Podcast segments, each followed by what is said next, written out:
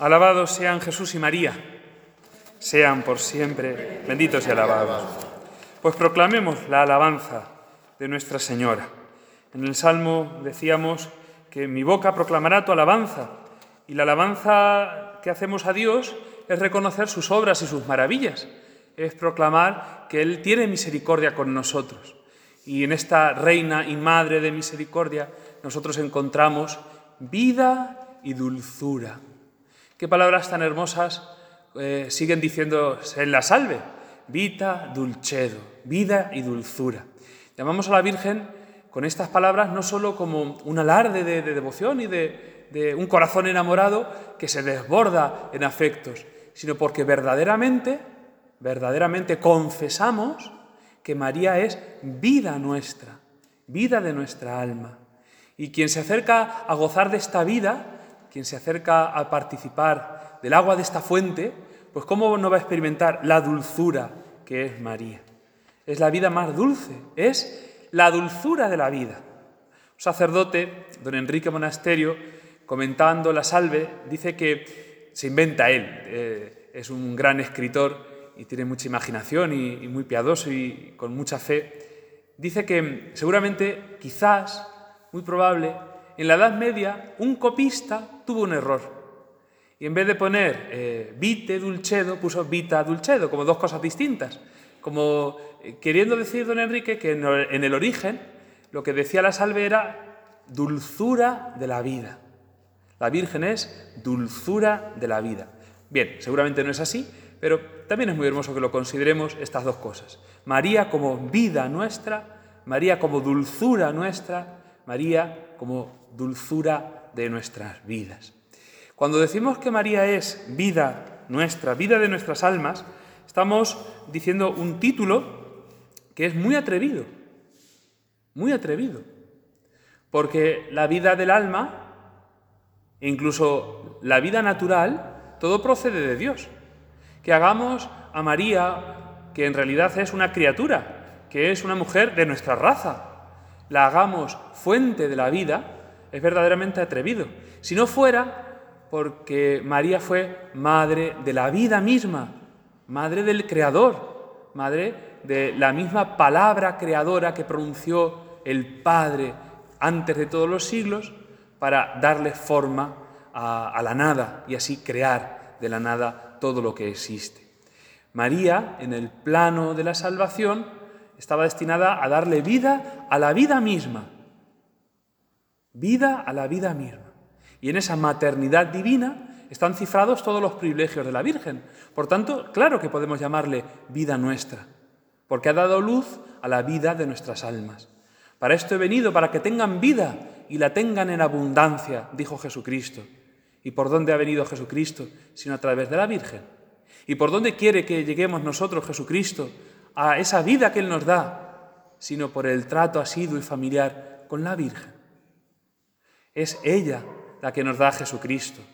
Pero no solo en Belén, no solo en el origen de esta historia, sino que ella nos da a Jesucristo en cada momento de nuestra existencia.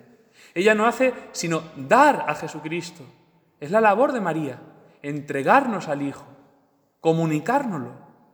No hay que tener miedo de acudir con infinita devoción a la Virgen Santísima. Toda la devoción que le tengamos será poca, porque como la Virgen no se queda nada para ella, sino que es pura alabanza de la gloria del Padre y todo lo remite a Dios, pues ¿qué hará la Virgen cuando acudamos a ella? Sino acercarnos a su Hijo Jesucristo. San Ignacio de Loyola rezaba a la Virgen, ponme junto a tu Hijo, acércame a tu Hijo. Y nosotros pues podemos pedirle esto a la que es Madre de la vida, a la vida de nuestra alma, a Jesucristo, que nos comunique esa misma vida en nosotros y que nos ponga muy cerquita de su Hijo, como, como cuando éramos niños y, nuestras madres nos juntaban con buenos amigos y pues nos ponían eh, en, en, relación con otras buenas familias. Bueno, pues eso, eso le pedimos a la Virgen, que nosotros como niños nos ponga cerca de la buena amistad de su Hijo Jesucristo. Vida nuestra, vida nuestra. La llamamos vida acordándonos de que una mujer nos dio la muerte Eva nos engendró para la muerte. Pues de la misma manera, María nos engendra para la vida.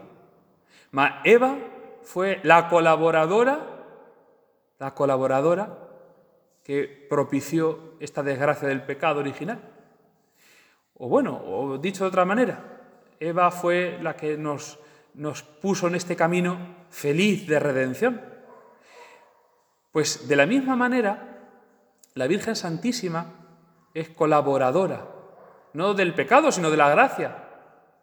Y si al pie del árbol prohibido en el Edén, Eva nos alumbró para la muerte, pues bendita sea aquella hora, con todo lo malo que ha traído.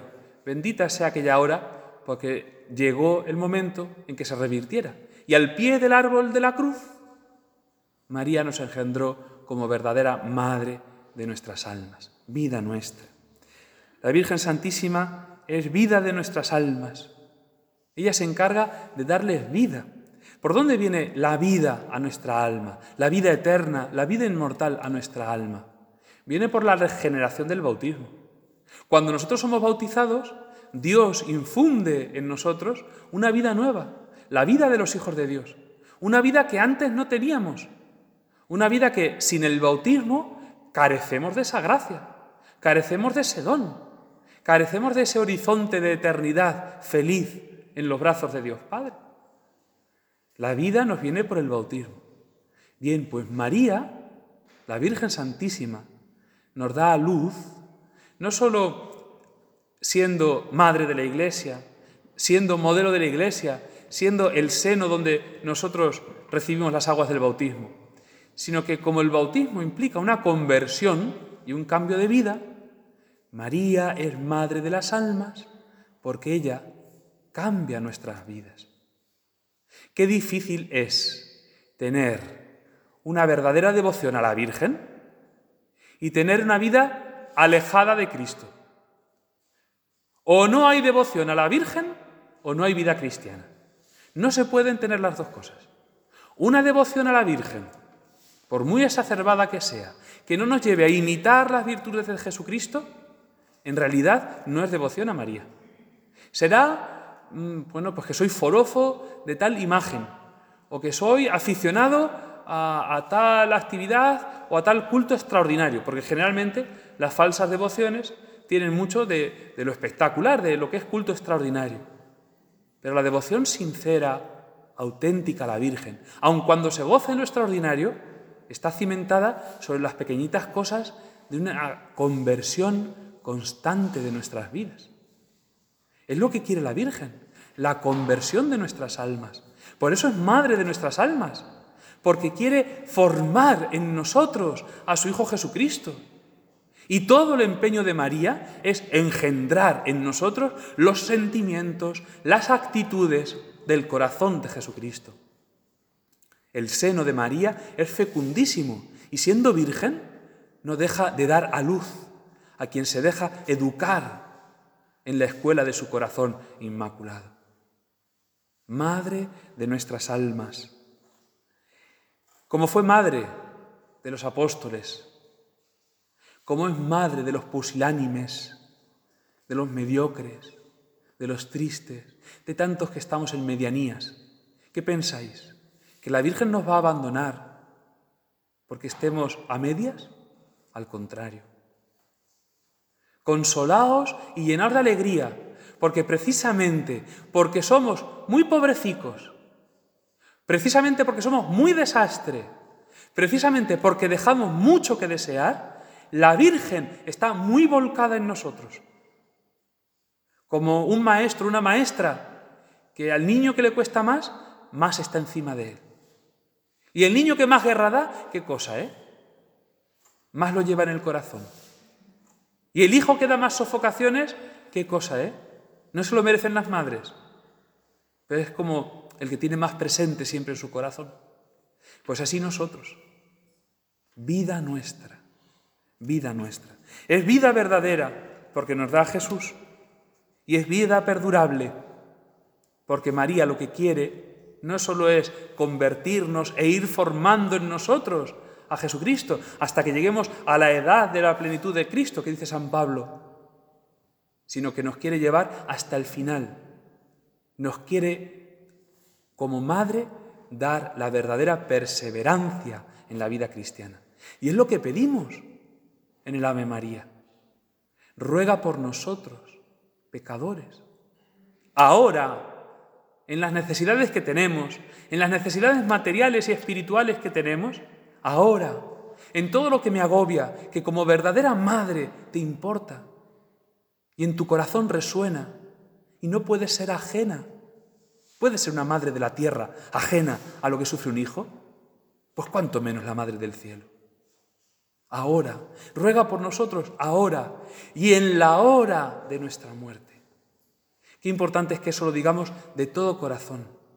Ruega por nosotros ahora y en la hora de nuestra muerte. La Virgen Santísima es vida en esta vida, pero sobre todo vida en la vida eterna. Es vida en esta vida porque de cuántos milagros no podríamos hablar nuestra lengua. De cuántos milagros no podríamos hacer un libro e historias y, relatos. Acordaros cómo San Juan de la Cruz, siendo niño y jugando, terminó cayendo en una charca que se ahogaba, que, no hacía pie y que, que veía que, se, que se le iba la vida. Y en ese momento aparece una señora lindísima que le tiende una mano para salvarlo.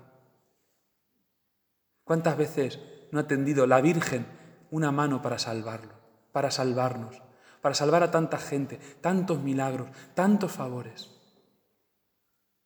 Pero sobre todo la Virgen tiene un empeño muy grande en salvarnos a la hora de nuestra muerte. Vida eterna. Vida de nuestras almas, sí, pero vida eterna. Cuentan de San Juan de Dios, el grandísimo devoto de la Virgen, que estando ya eh, muy enfermo, sabéis que él, murió en un acto de caridad eh, por salvar eh, por, eh, hacerse con, maderas eh, para su hospitalillo, eh, que bajaban por el río de Granada de una gran tormenta, pues echó al agua y sin conocimiento ninguno, pues el Señor me da madera, pues la cojo. Tal. Pero se cogió un enfriamiento y, veía que se, que se moría. Y estaba con mucha paz y con mucha alegría, porque sabía que iba a llegar la Virgen. En un momento u otro iba a venir la Virgen. Y él tenía ese convencimiento. Yo que tantas veces he dicho ahora y en la hora de mi muerte, ¿cómo me va a dejar mi madre en la hora de mi muerte? Para conducirme a la vida, para acompañarme en este parto que es pasar de este mundo a la casa del Padre. Pues pasó que no venía la Virgen. Y San Juan de Dios empezó un poquito a, desesperarse. No, no, a hablar mal de la Virgen ni a, preocuparse, pero sí a, a gruñir un poquito y a estar incómodo, como a entristecerse. Llegó la hora final y entonces sí que llegó la Virgen. Y le regañó a San Juan de Dios, porque le dijo, Juan, no te he dejado en vida, ¿te iba a dejar ahora? ¿Te iba a dejar ahora? Cuando rezamos la salve y le decimos, vida, vida nuestra, la Virgen Santísima, vida nuestra, pongamos todo el afecto de nuestro corazón en pedirle que nos dé vida aquí, la vida cristiana, la vida de los valores del cielo, que nos dé el gusto a vivir en comunión con su Hijo, la alegría de ser siervos de su Hijo, discípulos de su Hijo, pero pidámosle sobre todo a María, que sea nuestra Madre para la eternidad, que nos dé luz para el cielo, que nos engendre para la vida eterna. ¿Habrá algo, habrá algo más dulce que morir en brazos de la Virgen? Sí, hay algo más dulce que morir en brazos de la Virgen, que es vivir en brazos de la Virgen. Decía don José María García Liguera, arzobispo que fue de Valencia, fundador de una congregación de monjas, eh, las Oblatas de Cristo sacerdote, decía que vivir pensando en María es vivir feliz. Y es verdad. Haced la prueba. Imaginaros a la Virgen cerca de vosotros. Imaginaros estando junto la vida de la Virgen, que sois un vecino más de Nazaret, que os la cruzáis por la calle, que forméis conversación con ella. Poned en vuestro corazón esa composición de lugar, esa imaginación de que La Virgen es una amiga nuestra, una hermana nuestra, una compañera nuestra, como lo podría haber sido en esta vida. Y mirad si no todo se vuelve de otra manera, todo coge otro color. Los problemas, pues no dejan de ser problemas, pero se ven a la luz de Dios. Los pecados, pues no dejan de dolernos, más aún, nos duelen más, pero con esperanza de que estamos en manos de la que es refugio de los pecadores. Todos los problemillas que, que, nos quitan la paz y nos hacen discutir y enfrentarnos unos y otros, a la luz de María se hacen tan insignificantes que verdaderamente la Virgen es dulzura nuestra, el dulce nombre de María, la graciosa belleza de la Virgen Sagrada María. ¿Qué falta nos hace tenerla presente de verdad en nuestro corazón? Pues para saberle sacar el jugo a esta vida. María es no una sosaina, que como no tenía pecado, pues no hacía nada, no salía nada, no podía decir nada, porque como todo es pecado, ah, qué engañado nos tiene el demonio. Al contrario, la Virgen era toda dulzura, todo mansedumbre. Oh, qué suave es tu espíritu, Señor. Pues sí, María era toda dulzura porque era toda del Espíritu Santo. Y llena del Espíritu Santo tenía todos sus frutos. Y frutos en ejercicio. Fe, paz, alegría, el gozo, la castidad, la, la mansedumbre, la paciencia. La presencia de María en su vida mortal tenía que ser un bálsamo que todo lo arreglaba. Pero esto no se ha quedado en el pasado. La dulzura de María sigue siendo hoy, cuando nosotros la traemos en nuestro corazón y cuando nosotros nos dejamos mover como ella por el Espíritu Santo. María no hizo nada, nada que no fuera impulso del Espíritu Santo en ella. Y por eso era toda dulzura, toda bondad, toda hermosura, todo gozo, toda alegría, toda paz. ¿Y no lo queremos eso para nosotros? Vida, dulzura nuestra dulzura nuestra. Qué admirable es contemplar a María en el dulce trato con Dios. Ese, dulce, ese trato cortés, exquisito. ¿Cómo es posible? Pues no conozco varón, le dice al ángel, exponiendo que ella es toda de Dios.